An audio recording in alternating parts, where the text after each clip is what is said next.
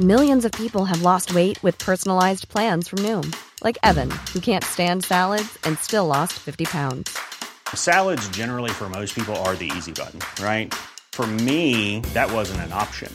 I never really was a salad guy. That's just not who I am. But Noom worked for me. Get your personalized plan today at Noom.com. Real Noom user compensated to provide their story. In four weeks, the typical Noom user can expect to lose one to two pounds per week. Individual results may vary. Radio, con la H que sí suena y ahora también se escucha.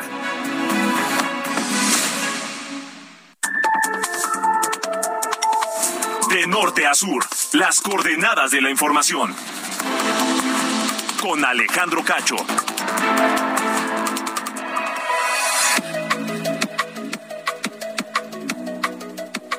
Muy buenas noches, son las ocho en punto de la noche, tiempo del centro de la República Mexicana. Bienvenidos, bienvenidos a De Norte a Sur en esta noche de miércoles, miércoles 12 de, no es cierto, 13, 13 de julio de 2022. Gracias por permitirme acompañarle en esta noche lluviosa y fresca en el Valle de México.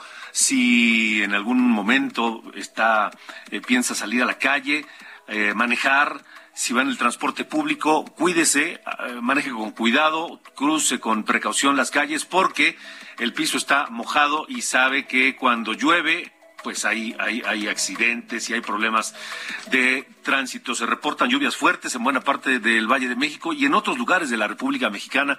Estaremos, eh, por supuesto, eh, hablando del tema. Y también se reportan granizo, caída de granizo, sobre todo en la zona sur de la Ciudad de México. Así que bueno, vámonos de lleno, rápido con la información, porque esta noche aquí en de norte a sur pues el COVID, el COVID está lejos de terminar. Hoy se reportan 37.346 nuevos contagios en México solamente en las últimas 24 horas. Es la cifra más alta en lo que va de este 2022. Repito el dato, 37.346 contagios nuevos en las últimas 24 horas. La cifra más alta en lo que va de este año. También se registran 72 muertes por coronavirus y le doy solamente un botón de muestra, un botón de muestra. En Acapulco, no en Guerrero, en Acapulco solamente, en el último día, 552 contagios. 552.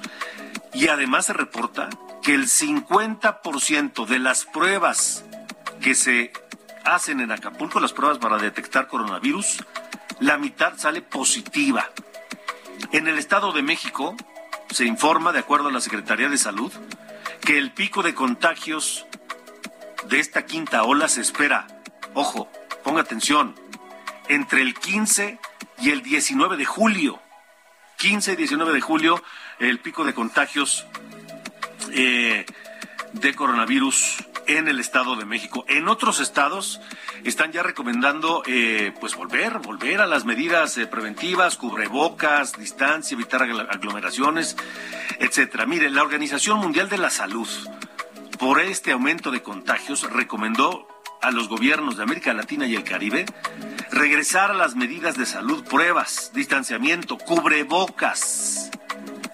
El aumento de casos que reporta la Organización Mundial de la Salud en la zona de América Latina y el Caribe es de 30%, 30% de aumento de casos en una semana. Así que, pues tómelo en cuenta y cuídese, por favor, no baje la guardia, esto todavía va a durar y estamos en un pico importante, alto de contagios de coronavirus.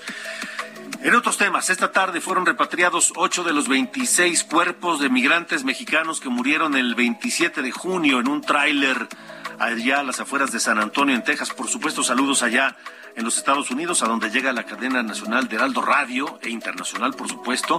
Nos escuchan también allá en Estados Unidos a través de Now Media. Gracias a todos, un abrazo fuerte desde acá. Le decía, fueron repatriados ocho de los 26 cuerpos, llegaron al aeropuerto internacional de Toluca. Hoy comenzaron los peritajes en el inmueble donde ocurrió ayer el enfrentamiento que dejó cuatro policías heridos y catorce detenidos de un grupo criminal, todo parece que de Sinaloa y todo indica que se es del, de los hijos del Chapo Guzmán.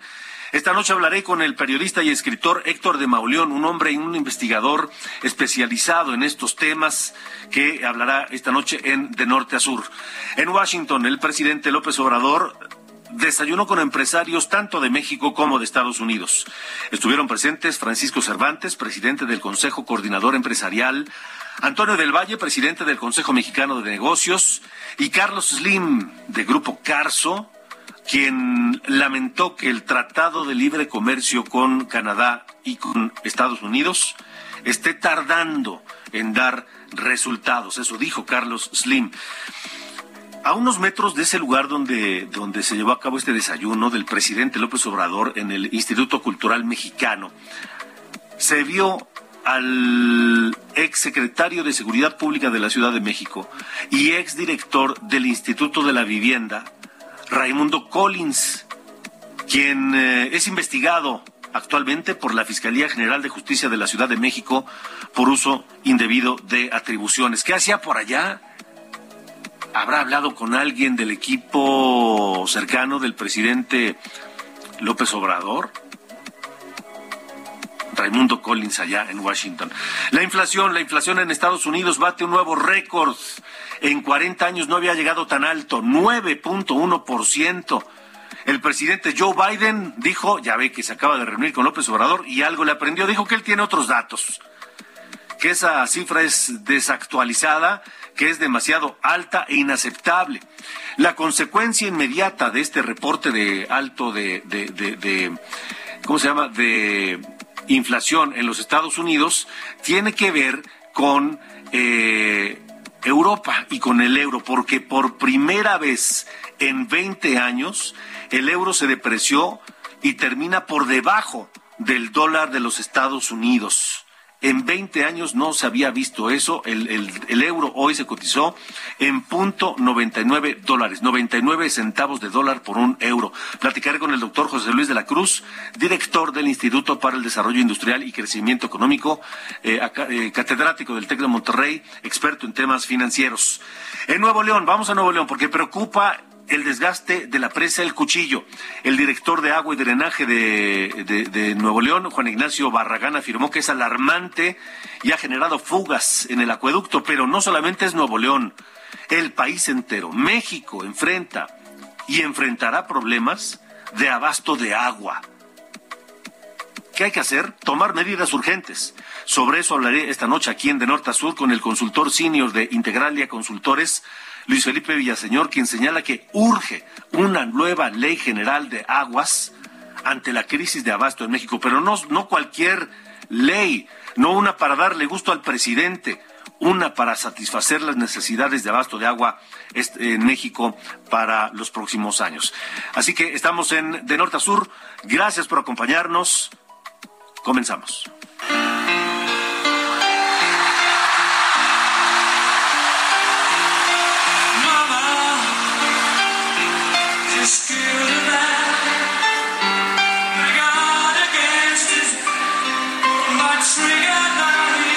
Ángel Arellano, ¿qué nos tienes hoy? Buenas noches.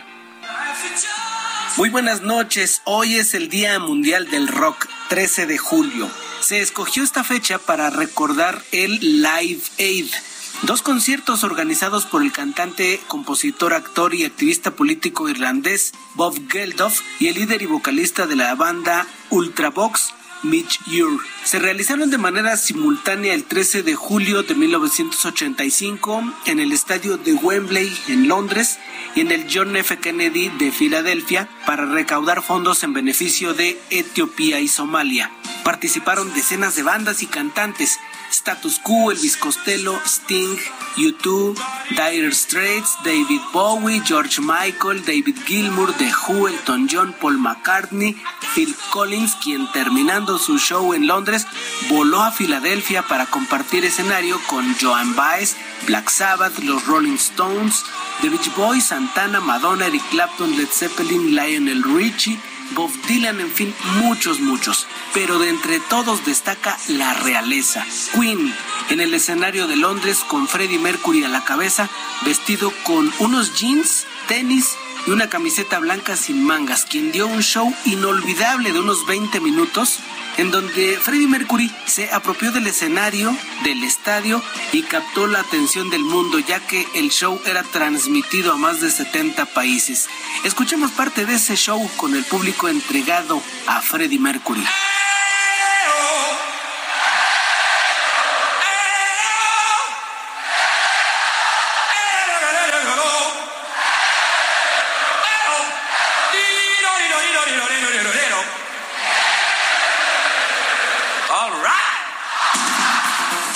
Este momento se puede buscar en YouTube y si quiere de una vez vea la película Rapsodia Bohemia donde se recrea este hecho imborrable en la historia contemporánea de la música ocurrido en el concierto Live Aid. 13 de julio, Día Mundial del Rock.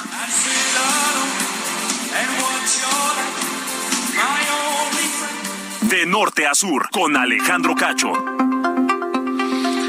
Esta noche me da un enorme gusto saludar a un, a un periodista, a un escritor, a un investigador sumamente respetado, a quien por supuesto respeto, admiro y aprecio. Héctor de Mauleón, eh, te saludo con enorme gusto. Gracias por estar con nosotros esta noche. Muy buenas noches, Alejandro. Gracias por la invitación. Al contrario, has escrito sobre el, lo que hay detrás del operativo de ayer en Topilejo y pues al cártel de Sinaloa, los hijos de Joaquín Guzmán lo era tocando la puerta en la capital del país, Héctor.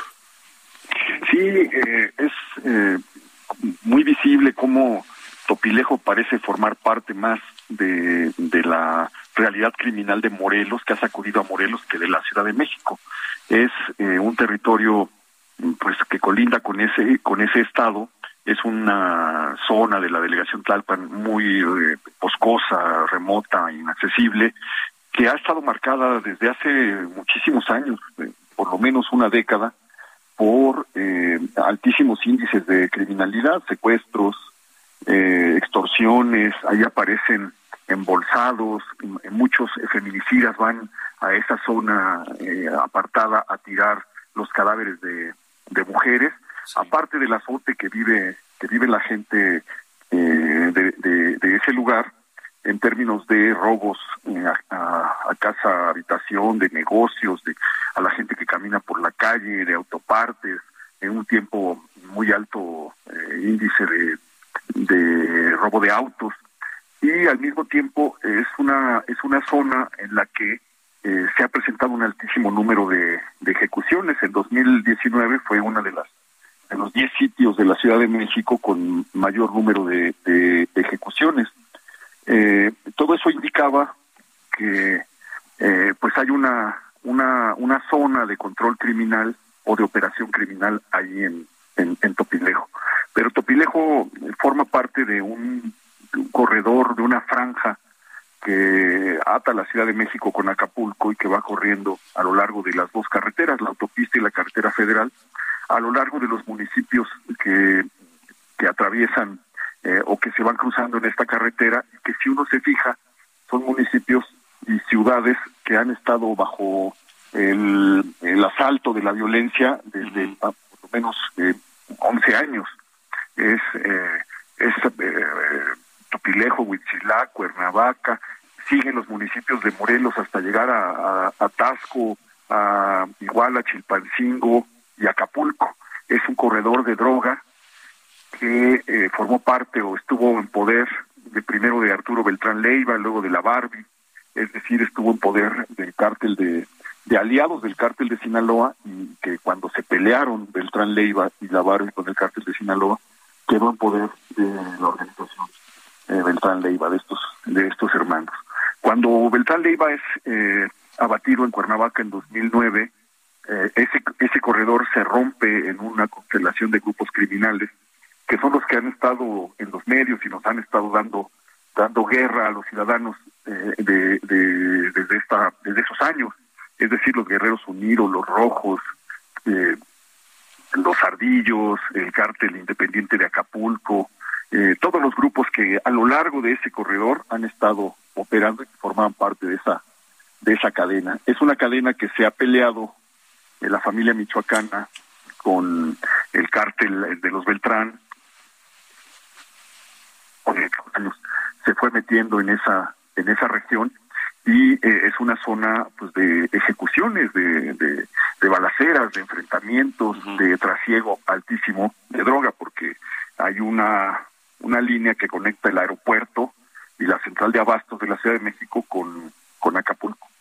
Eh, eh, la lucha de ese de ese corredor ha, ha desatado mucha de la sangre que hemos que hemos visto. Entonces, lo que pasa en Topilejo cuando las autoridades de la Secretaría de Seguridad Ciudadana eh, se enfrentan con y detienen a 14 eh, sicarios de Sinaloa, este, pues representa varias cosas, pero una de ellas es la expansión del cártel de Sinaloa, de los chapitos, de los hijos de Joaquín Guzmán Loera, que está tocando ya las puertas de la Ciudad de México en el sexenio en el que eh, el hijo del Chapo fue liberado por órdenes presidenciales y por otro lado el, revela eh, que lo que pasa en un eslabón de esa cadena repercute en toda, en todo.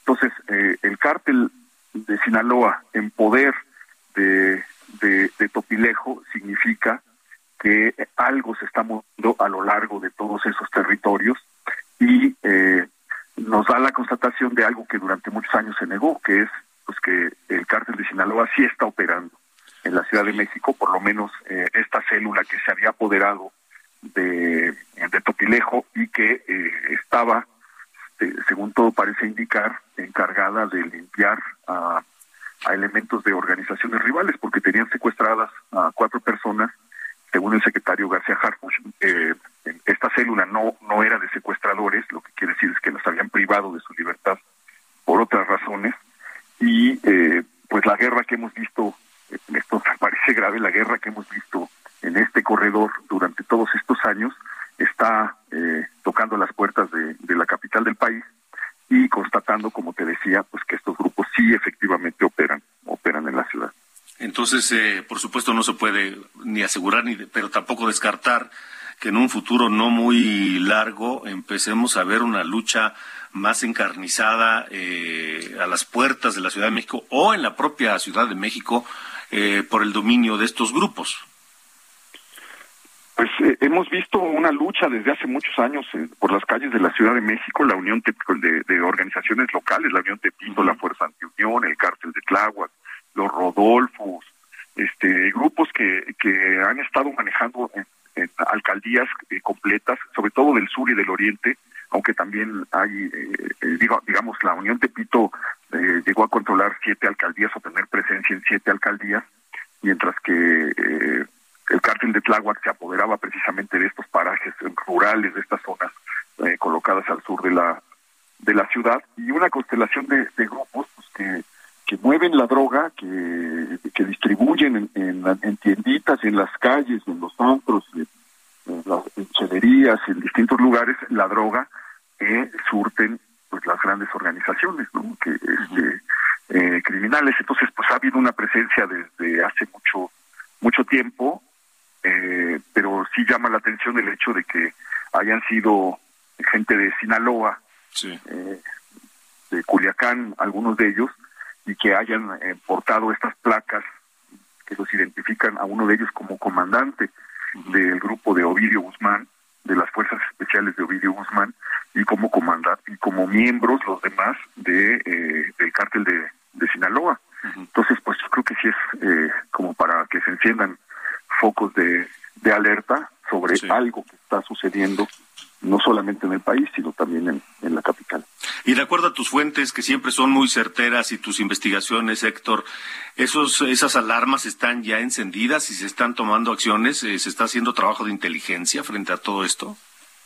Pues, pues hemos visto cómo se ha desarticulado el, el cártel Jalisco, hemos visto una incursión, perdón, eh, la Unión Tepito, eh, desde que Omar García está al frente de primero de la Policía de Investigación y luego de la Secretaría de Seguridad, sí hemos visto pues que hay un, un combate eh, directo, vimos un atentado del cártel Jalisco contra, contra, de él. Este, hay cosas que, que se están que se están moviendo, no se puede separar la capital de lo que está pasando, del país, lo que está pasando en el resto del país, pues es el avance incontenible de las organizaciones criminales por territorios, por estados, por ciudades, por pueblos, por regiones. Este, nos enteramos de eso pues por las masacres, nos enteramos de eso por los enfrentamientos, por los horrores que, que vemos eh, que están sucediendo en todos los rincones del, del país, desde el norte, desde la frontera norte hasta la frontera sur. Y entonces pues creo que la, la capital, que es un mercado atractivo de consumo y de muchas otras cosas, por la pues la gran población que tiene, por el tamaño que tiene la zona metropolitana y la propia Ciudad de México, este, se quede aislada de, de, esto, ¿no? Este, pero sí, sí creo que, que pues, esto de Topilejo pues es la primer, el primer eslabón, digamos, de, de una cadena en la que algo debe, debe estar ocurriendo o estaba por ocurrir. Sí. Ahora, Héctor, eh, ¿Tú crees que en, la, disputa por los territorios haya, haya sangre en la ciudad como, como ocurre en otras partes de la República? Nos queda un par de minutos. No, no, yo creo que no. Este, espero que no, más bien. No, ya hubo sangre. Hemos visto en, en, los últimos años un nivel altísimo de ejecuciones. Simplemente en 2019, eh, una de cada dos homicidios era un ataque directo en la en la ciudad. Eh, eh, hay que recordar el enfrentamiento brutal que tuvieron la Unión Tepito con sus decisiones y con otros grupos que dejaron gente descuartizada en el puente de Nonoalco o la incursión de esos mariachis que entraron a Garibaldi y dejaron tendidas a 11 personas que llevaban las armas dentro de los estuches de los instrumentos musicales, eh, etcétera. Hemos visto muchísima sangre correr por la por la ciudad, el centro el centro, Tepito, la Lagunilla, pues es, la verdad, están, eh, este, han estado durante mucho tiempo, este, eh, bañadas de, sangre, descuartizaron unos en la calle de Donceles, hace, hace poco tiempo, este, todas las, las ejecuciones que han estado ocurriendo al oriente y al sur de la, de la ciudad, pues sí hablan de, de que ha, habido una, una lucha por el control de las, de las calles entre, entre grupos, entre grupos criminales. De acuerdo. Héctor de Mauleón, gracias por estos minutos para De Norte a Sur. Siempre es un gusto escucharte y saludarte. Te mando un abrazo. Igualmente, un abrazo muy fuerte. Gracias, gracias. Héctor de Mauleón, periodista, escritor, y un investigador acucioso de todos estos temas que tienen que ver con la seguridad de México. Son las eh, ocho con veintidós, tiempo del centro de la República Mexicana. Le comentaba al inicio del programa sobre los datos de COVID. Cuídese, cuídese. 37.346 nuevos contagios de coronavirus. Y hay estados, más adelante le voy a comentar, qué estados han visto un aumento importante de casos. ¿Qué estados? Y también qué estados y qué municipios están presentando hoy escasez importante de agua en la República Mexicana. Más adelante se lo voy a comentar aquí en de norte a sur, para que tome usted las precauciones que haya que tomar, tanto contra eh, los contagios de coronavirus como con lo que tiene que ver de eh, el agua. El agua. En Nuevo León hubo un bloqueo en eh, un en, el municipio de García, en el libramiento noroeste de García, Nuevo León, hubo un bloqueo durante varias horas por personas que pues no tienen agua, no tienen agua y están, llevan semanas así. Estaremos hablando, por supuesto, del tema esta noche. Vamos a escuchar más música porque, pues, en este día del rock que nos comentaba Ángel Arellano hace unos momentos, uno de los grandes temas que se ha convertido en una especie de himno de los eh, deportistas triunfadores en el mundo entero. No hay campeonato, no hay campeón que no escuche esto una vez que se corona.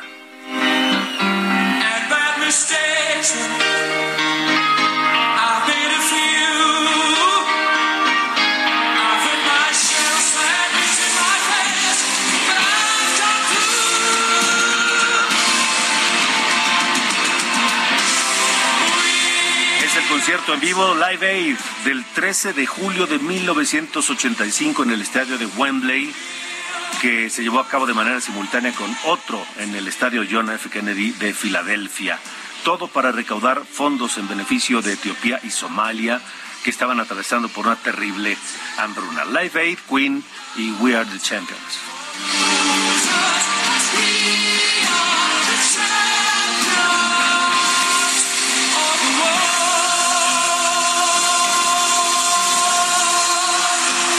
Vamos a una pausa, estamos en De Norte a Sur transmitiendo a través de la cadena nacional de radio Heraldo Radio para toda la República Mexicana y el sur de los Estados Unidos. Regresamos.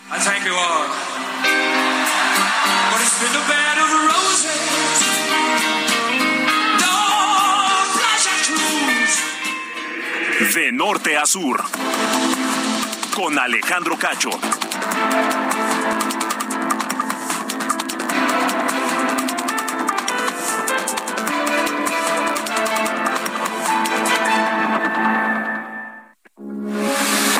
Radio 98.5 FM, una estación de Heraldo Media Group. Transmitiendo desde Avenida Insurgente Sur 1271, Torre Carrachi, con 100.000 watts de potencia radiada. Heraldo Radio, la H que sí suena y ahora también se escucha.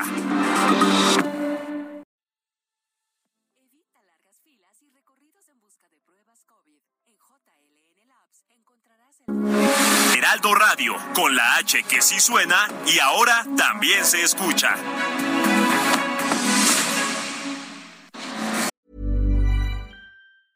Ready to pop the question? The jewelers at BlueNile.com have got sparkle down to a science with beautiful lab-grown diamonds worthy of your most brilliant moments. Their lab grown diamonds are independently graded and guaranteed identical to natural diamonds, and they're ready to ship to your door. Go to Bluenile.com and use promo code LISTEN to get $50 off your purchase of $500 or more. That's code LISTEN at Bluenile.com for $50 off. Bluenile.com code LISTEN. De norte a sur, las coordenadas de la información. Con Alejandro Cacho.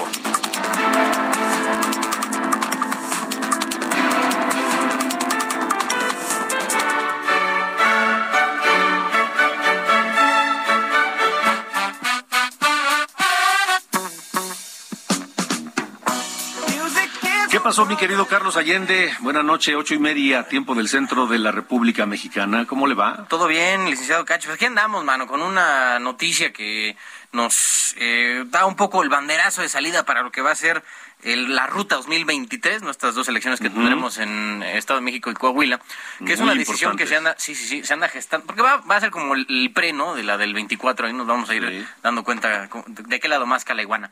Pero a lo que voy y quería comentar hoy es eh, este acuerdo que se está gestando en el interior del INE, todavía no tiene que ser aprobado por el Consejo General, pero que básicamente le ordenaría a los partidos que tienen que tener una candidata mujer y un candidato hombre en, eh, en, una en las como candidatos, ¿no? O sea, una, si la candidata de, Estado de México es mujer, en Coahuila tiene que ser un hombre o viceversa. Aquí eh, empieza a pintar un poco que se le allana el camino a la maestra Delfina Gómez, porque hasta lo que hemos visto de parte de Morena para Coahuila una, únicamente eh, se está se ha ido perfilando a eh, Ricardo Mejía, ¿no? el subsecretario de Seguridad, que cada semana o cada dos semanas hace ahí su presentación en, en la mañanera y a cada rato no se le da este presencia, ¿no? Para que lo vayan conociendo y él es coahuilense y cuando hubo, bueno, cuando fue el evento allá en Coahuila de estos entre comillas informativos, asambleas informativas, allá andaba el señor Mejía. Entonces, sí, fue a hacer ahí su grilla. Eh, pues, eh, no faltaba más. Pero digo, hay, hay gente ahí este, que también está haciendo su luchita, pero al final el que tiene más presencia a nivel federal es Ricardo Mejía Verdeja. Eso dejaría fuera eh, a dos eh, pues, grandes del grupo Texcoco, ¿no? que es como rival del grupo Atlacomulco del PRI, pero en este caso de Morena, a Higinio Martínez y Horacio Duarte, que ellos también están buscando la candidatura por parte de Morena para el Estado de México, pero si ponen a Mejía Verdeja en Coahuila, ahí ya se la tendrían que persignar básicamente. Entonces ya nos estaríamos perfilando quién este sería o cómo se estarían poniendo las candidaturas. Y mira, todavía faltan ¿qué? 10 meses, ¿no? Para que sean las elecciones. Sí, ah, pero ya sabes que el presidente da el banderazo de salida y vámonos, arrancan todos. Sí, sí, sí. Pero bueno, ahí ya estamos viendo cómo ya va a haber, todo se va a definir con Coahuila, ¿no? Porque ahí, quien pongan ahí va a ser, este, cómo van a decidir la del Estado de México. Y otra buena va a ser si y el PRI eh, acepta y en la alianza va por México con el PAN y PRD en un estado que ha sido su bastión histórico, ¿no? Que no lo han soltado nunca y lo defienden a capa y espada, así como José López Portillo con el peso, como, como, perro defienden el Estado de México. Entonces va, va, va, a estar interesante también ver cómo se configura la candidatura del, de la oposición, si el PRI deja al lado su... Eh, no, no quiero decir arrogancia, pero sí su historia, vamos a decir, en el Estado de México para aceptar una candidatura en común con PAN y PRD, que ellos ya dijeron que se iban a ir juntos, pase lo que pase. Entonces ya desde ahorita, desde que es julio del 2022, ya estamos viendo cómo se va pintando el panorama, bueno, empezando a pintar el panorama eh, para 2023. Pues estaremos muy atentos. Así es. Muchas gracias. Un placer. Gracias, que la de muy bien. Igualmente. De norte a sur, con Alejandro Cacho rápidamente a Nuevo León. Le decía que gente del municipio de García bloqueó varias horas el libramiento noroeste y además el director de agua y drenaje del estado informa del desgaste de la presa del cuchillo y los problemas que eso reporta. Misael Dávila, te saludo allá en Heraldo Radio Nuevo León. ¿Cómo estás? ¿Qué tal, Alejandro? Un gusto saludarte a ti, a todos los radioescuchas aquí en Heraldo de México. Pues sí, como tú lo mencionas, eh, ayer se armaron varios bloqueos, pero el más, el más contundente fue el del municipio de García, un municipio periférico de la zona metropolitana de Nuevo León, en donde el libramiento noreste, una de las vías más importantes, no solamente para el comercio, sino para el traslado también de diferentes productos a lo largo y ancho de la República, fue totalmente bloqueado por horas por ciudadanos de aquel municipio que se quedaron sin agua y que dicen llevaban ya más de dos semanas, Alejandro, sin este recurso. Pues bueno, una situación que se ha repetido en diferentes en diferentes puntos de la zona metropolitana de Nuevo León, precisamente por la sequía tan severa que tenemos. Y pues no solamente es con las protestas en donde se está notando la fuerte eh, situación tan crítica que estamos viviendo del desabasto de agua, sino también hoy lo vemos en nuestras presas. Y es que la presa La Boca, totalmente seca, ya no hay agua en esa presa de Santiago Nuevo León.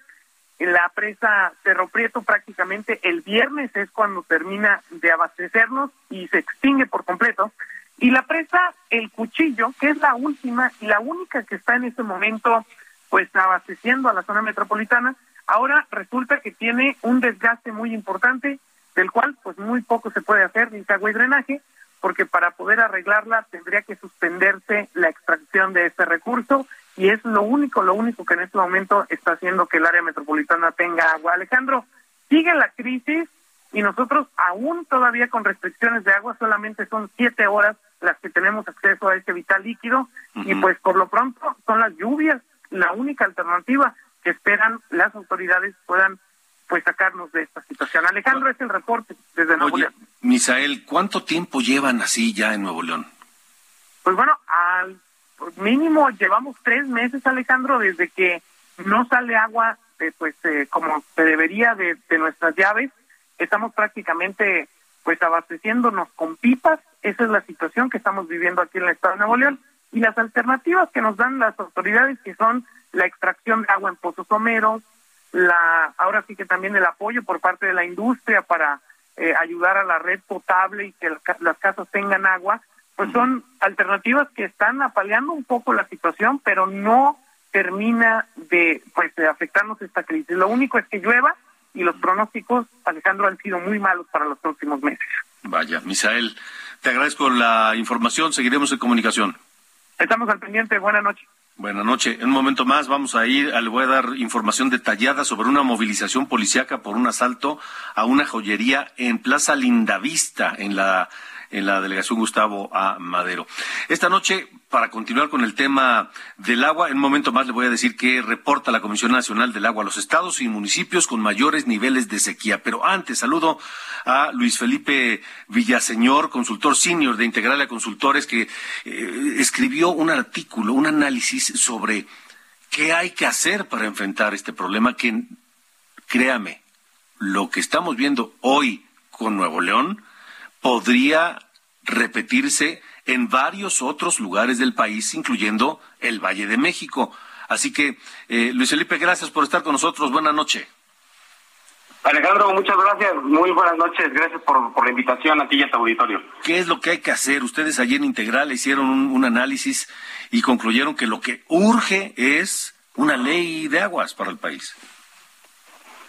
Sí, efectivamente, Alejandro, eh, es, es urgente que ya empiece una legislación que actualice lo que ya tenemos, porque evidentemente es eh, muy retrasado, urge también que se implementen eh, medidas complementarias de políticas públicas, es decir, no basta con tener un marco normativo sólido o actual o moderno, sino que también se deben implementar eh, fomento a la transparencia en las concesiones, distribución de mejor eh, manera de este recurso, además de pues múltiples problemas que venimos eh, acarreando, tales como esta explotación que tenemos del agua superficial y subterránea muy fuerte, la desigualdad en el acceso, la falta de infraestructura y no se diga pues la sequía y la escasez, ¿no? derivadas de un cambio climático, de una mala gestión y que en realidad eh, motiva a, preocupación. Esta situación va a, seguir. El, cerca del 53-54% del país muestra sequía y esto pues se agrava en las regiones norte, noreste y centro de, de México. Ahora, en, este artículo que publicaron en Expansión, eh, dicen, urge una ley, pero no una ley a modo o a gusto del presidente. Mira, efectivamente es importante destacar que eh, ya hay un plazo establecido por la por la Suprema Quien ordenó al Poder Legislativo emitir hasta el 15 de diciembre una nueva ley, y es importante que se recuerde que no ha sido un trabajo de ahorita, ni tampoco es un trabajo eh, al vapor, es un trabajo que recoge o que se ha eh, tratado de organizar desde, desde el año 2012, desde la ley Corenfield, eh, la ley eh, de agua para todos, la ley de la misma Comisión de Recursos Hidráulicos de la Cámara, y estas deben de contener unos mínimos indispensables para que pueda, digamos, funcionar y que esto no tiene que ver con el capricho o no de, políticos, que normalmente pues de alguna manera presionan para que estos tiempos, para que estas eh, legislaciones salgan al vapor y ese no es el tema. Efectivamente, eh, debemos de tener una ley que esté consensuada, que justamente tenga la opinión de los políticos, pero que también recoja la opinión de la sociedad civil, de los empresarios, de los agricultores, de todos los que eh, participan en las cadenas productivas y que así se saque una, se saque una ley que se acompañe de políticas públicas eh, accesibles de inversión y que de esta manera eh, se genere mayor rentabilidad del, del, recurso. Eh, ahora estamos platicando con Luis Felipe Villaseñor, consultor senior de Integralia Consultores. ¿Qué pasa si a finales de este 2022, como ordenó la Corte, no tenemos esa ley? Pues mira, hay, nosotros vemos varios escenarios. Uno, que eh, se pueda pedir prórroga, porque esto lo han hecho en otros temas, en, en, Cámara como el tema de cannabis, donde la Suprema Corte ya había ordenado que se legislara y han pedido prórroga en algunas ocasiones. Entonces puede ser que esta, esta discusión se prolongue si no se llegan a los acuerdos técnicos y políticos necesarios y eh, pues se vuelva a pedir otra prórroga y esto siga eh, caminando sin, sin poderse legislar. La otra es que, bueno, eh, todo hay que decirlo, ¿no? si el presidente haya este asunto como políticamente rentable, es muy posible que salga sin, sin, sin apremio en este, en este periodo legislativo de septiembre a diciembre. Ahora es importante que si esta ley eh, sale en este periodo legislativo, no eh, salga un, un ordenamiento inocuo, no salga laxa o poco consensuada, porque esto evidentemente... Va a estar escasamente discutida y eh, va, va a poder incluso tener sesgos ideológicos que afectan la productividad. Ni siquiera, digamos, del sector agrícola, que ocupa más del 70% del agua, y esto ya podría repercutir en temas incluso de soberanía alimentaria. De acuerdo, entonces eh, lo que hay que hacer es eh, estar muy vigilantes de lo que los legisladores hagan en esta materia para, para uno, que lo hagan y dos, que lo hagan bien. Sí, es correcto. Y creo que también es importante que se invite a la población a cuidar este recurso. O sea, eh, no es, no me parece que sea una, eh, una solución unidireccional. Los municipios, los estados, eh, el mismo gobierno federal, los industriales, los agricultores, todos los usuarios tenemos que ser responsables y saber que este tipo, esta escasez es también resultado de una de un mal uso que le hemos dado al agua. No cuidamos el agua, no están bien eh, no, no, no se da una eh, un mantenimiento adecuado a todas las eh, instalaciones, la infraestructura es carente, eh, el mismo sistema por goteo que tenemos en la agricultura mexicana, que es viejísimo, que es de antaño, no ha llegado a migrar a unos esquemas mucho más interesantes o mucho más eficientes del uso de este recurso. Entonces, es un, un esfuerzo multi multifactorial de muchos también de muchos actores que tenemos que hacer el esfuerzo por cuidar este recurso. De acuerdo. Luis Felipe, gracias por estos minutos para De Norte a Sur. Gracias a ti, Alejandro. Muchas gracias. buenas noches. 8 con 43. Le reportábamos rápidamente este, este, esta movilización, este asalto a una joyería. Alan Rodríguez, tú tienes eh, toda la información. Adelante, buena noche. Hola, ¿qué tal? Alejandro, amigos, muy buenas noches. Tenemos intensa movilización por parte de la Policía Capitalina en la Plaza Lindavista, esto en la zona norte de la Ciudad de México, Alcaldía de Gustavo Amadero, exactamente en el cruce de Instituto Politécnico Nacional y la Avenida Montevideo, donde un comado armado, aproximadamente cuatro personas, ingresaron a la zona del primer piso de esta zona de establecimientos comerciales y rompieron las vitrinas de un lugar conocido como Joyerías Cristal. Hasta el momento se desconoce el monto de lo robado, sin embargo, se estima que podría llevar a más de un millón de pesos y es que en la zona se estaban pues exhibiendo algunos relojes de oro así como otras joyas de este mismo material. Hasta el momento no hay ninguna persona detenida y ya elementos eh, uniformados eh, a bordo de motocicletas se encuentran dando seguimiento a las cámaras de seguridad para intentar rastrear a estas personas responsables de cometer un asalto en la plaza de Linda Vista. Es contigo, gracias. Gracias, buenas tardes. Gracias, buenas noches. Vámonos rápidamente. Le comentaba, en 40 años no se había visto una inflación como la de hoy en los Estados Unidos. 9.1% de inflación. El presidente Joe Biden, pues no le gustó, dice que es demasiado alta e inaceptable. Pero ya sabe, ¿será que se le habrá pagado algo de la reunión con el presidente López Obrador? Dijo que él tiene otros datos. No lo dijo así, dijo que estaba descontextualizada esa información sobre la inflación. Lo cierto es que eh, eso provocó más los temores de recesión en Europa, que el euro cayera por debajo del dólar por primera vez en 20 años.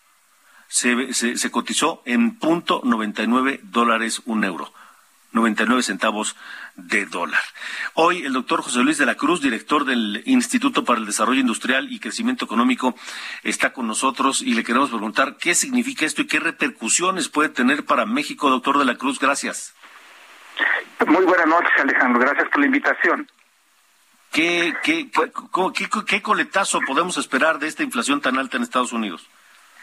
Bueno, yo creo que eh, primero si ponemos en contexto que normalmente Estados Unidos su nivel inflacionario es de alrededor del entre 2 y 2.5%, pues el nivel que estamos viendo ahorita es eh, eh, extraordinario, es eh, muy elevado y normalmente esto se asocia a periodos de recesión. Entonces, lo primero que hay que plantear es que las medidas que se van a tomar por parte de la Reserva Federal pues parecieran estar apuntando en que podría llegar hasta e incrementar sus tasas de interés en 100 puntos base, es decir, en 1%. Y esto para México es una mala noticia por tres causas. Uno, que la inflación que se ve en, en, aquel país a través de ciertos bienes, de ciertos servicios, también va a llegar a, México. Segundo, que el incremento en las tasas de interés que mencionaba también tendrá un eco en nuestro país, probablemente en la misma magnitud de lo que se está pensando harán en Estados Unidos. Y tercero, que al final de esto lo que anuncia es un incremento en el costo del dinero para la inversión y el crédito al consumo y eso se traduce en más desaceleración. Eh, y entonces estamos cayendo o podríamos eh, pareciera que vamos encaminados a un a un círculo vicioso del cual pues cómo se puede salir doctor de la Cruz eh, bueno lo que hasta ahorita se prevé es de que el freno en la economía sí disminuya la demanda de bienes de servicios es decir que a final de cuentas acabe impactando negativamente en el consumo y que eso vaya disminuyendo la presión inflacionaria. Pero esa es una mala noticia porque básicamente lo que implica es que el contexto económico que imperará en Estados Unidos y ya también es muy claro en la Unión Europea, es de menores condiciones de bienestar, de generación de empleo. Y eso al final del día, pues básicamente se traduce en una tendencia hacia una posible recesión. Eh, entonces, seguro que en la reunión de agosto va a haber otro tirón hacia arriba de las tasas de interés en México. Digo, no hay que tener una bola de cristal, ¿verdad? Pues básicamente hay eh, dos elementos que ya nos permiten afirmar eso. Justamente el hecho de que la Reserva Federal hará eh, lo consecuente, es decir, incrementará sus tasas de interés. Y segundo, que la información de la inflación en México también marcó una tendencia a la alza, rebasó ya el 8%, y entonces tanto ese factor exógeno como la propia, el propio contexto de nuestra economía, pues sí permiten señalar que habrá un incremento y que muy probablemente estará rondando también los 100 puntos base. De acuerdo. Doctor José Luis de la Cruz, gracias por habernos acompañado esta noche aquí en De Norte a Sur. Muchas gracias por la invitación. Muy buenas noches. Gracias, gracias. Buenas noches. Este, la recomendación es cuide su fuente de ingreso, cuide su empleo y deshágase del mayor número de deudas posible. Si puede usted liquidar hoy su tarjeta de crédito, hágalo. Porque donde impactan más el alza de las tasas de interés, que va a seguir dándose por lo que estamos viendo, es, por ejemplo, en varias, en varias cosas, pero una de las principales, las tarjetas de crédito. Tal vez si usted tiene un crédito hipotecario a tasa eh, fija, pues no le afecte mucho. O un eh, crédito de nómina puede ser que le afecte. Si el crédito, el dinero cuesta más, nos va a afectar a todos. Así que cuide su, su empleo, cuide su ingreso y deshágase del mayor número de deudas lo antes posible. Son las ocho con cuarenta nueve, tiempo del centro de la República Mexicana. Estamos en de norte a sur, transmitiendo para todos ustedes a través de la cadena nacional de Heraldo Radio. Yo soy Alejandro Cacho. Vamos a más información. Vamos a San Luis Potosí. El gobernador Ricardo Gallardo Cardona inauguró el área de urgencias del Hospital Central Doctor Ignacio Morones Prieto. Allí ofreció que en septiembre entregará las instalaciones completamente equipadas con 250 camas y atención de hemodinamia. Se trata de una inversión de 100% estatal de más de 100 millones de pesos. Es lo que dice el gobernador Ricardo Gallardo. Esto era un elefante blanco, era simplemente paredes y le faltaba el alma. Créanme que son los mejores 100 millones que ha invertido el gobierno del Estado. Y es por eso que se decidió no esperar más a las instituciones que nos iban a ayudar a equipar. Arrancamos nosotros. En septiembre estaremos entregando 250 camas. Además, se firmó un convenio entre la Universidad de San Luis Potosí y eh, la Secretaría de Salud del Estado para que los estudiantes de medicina puedan acudir a este hospital central a hacer prácticas y a terminar su preparación ya sobre la práctica de la medicina y puedan atender. Además, también se informó que el, eh, las viejas instalaciones del Hospital Central no se van a desperdiciar, se van a utilizar como un albergue para que ahí puedan estar pendientes los familiares de los enfermos y puedan eh, recibir la atención eh, de vida. Va a haber comedores, va a haber baños, en fin, va a haber una serie de facilidades para que los, eh, los eh, parientes, los familiares de los pacientes internados en el hospital no la pasen, no la pasen tan difícil y tan mal. Son las ocho con cincuenta y uno tiempo del centro de la República Mexicana. Se reportan lluvias en buena parte de la República Mexicana y en la zona sur de la Ciudad de México maneje con precaución, hágalo de verdad, porque eh, incluso hubo, hubo, hubo eh, granizo en algunas partes. Le informo que, de acuerdo a diversos datos y diversas fuentes, México está ubicado en el top 10 de países con más contagios recientes de COVID-19. Estamos en el eh, top 10 con 101 casos nuevos por cada 100.000 habitantes en los últimos siete días. En esa lista está también Japón, con 258 casos, Estados Unidos con 254, Brasil 193 y El Salvador con 172. De acuerdo con el reporte de Proyecto Rodillo a nivel nacional, Tlaxcala, Tabasco, San Luis Potosí, Querétaro, Nayarit, Guanajuato, Colima, Coahuila y la Ciudad de México son las entidades más afectadas por los contagios en esta quinta ola, al menos en la última semana pero esto todavía no se acaba. Aún se esperan eh, niveles altos, picos, repuntes en el nivel de contagios de coronavirus, según la Secretaría de Salud y según estudios de la propia Universidad Nacional Autónoma de México. La semana del 17 de julio será la más activa, dicen algunos. En el Estado de México se habla de que eh, podría ser incluso desde el día 15, es decir, desde este fin de semana y hasta el 19, así que tome, tome sus precauciones, no baje la guardia. Aunado a esto, datos del Consorcio Mexicano de Vigilancia Genómica, eh, en México aún no predomina la variante BA5 que de acuerdo a la Organización Mundial de la Salud está causando los repuntes en diversos países porque es la más contagiosa hasta el momento, debido a sus mutaciones que le permiten evadir la inmunidad, y eso podría tenernos, traernos todavía muchos, muchos más contagios. De verdad, no lo echen saco roto. Cuídese. Ya nos vamos, pero nos queremos ir con música, por supuesto. Hoy se cumplen siete años de la muerte de Joan Sebastián, uno de los compositores e intérpretes populares más queridos de los tiempos recientes. Esto se llama Tatuajes, es uno de sus éxitos. Él nació el 8 de abril de 1951 en Juliantla, allá en Guerrero. Murió a los 64 años, 13 de julio de 2015, también ahí. Con eso nos vamos. Gracias por su atención.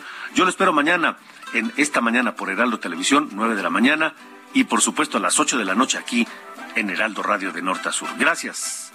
Buena noche y hasta la próxima.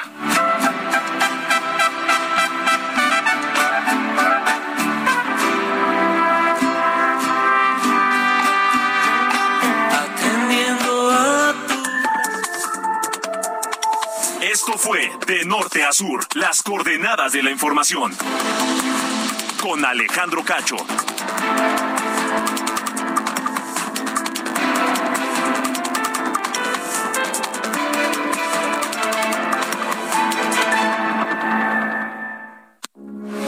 Heraldo Radio 98.5 FM, una estación de Heraldo Media Group transmitiendo desde Avenida Insurgente Sur 1271, Torre Carrachi, con 100.000 watts de potencia radiada.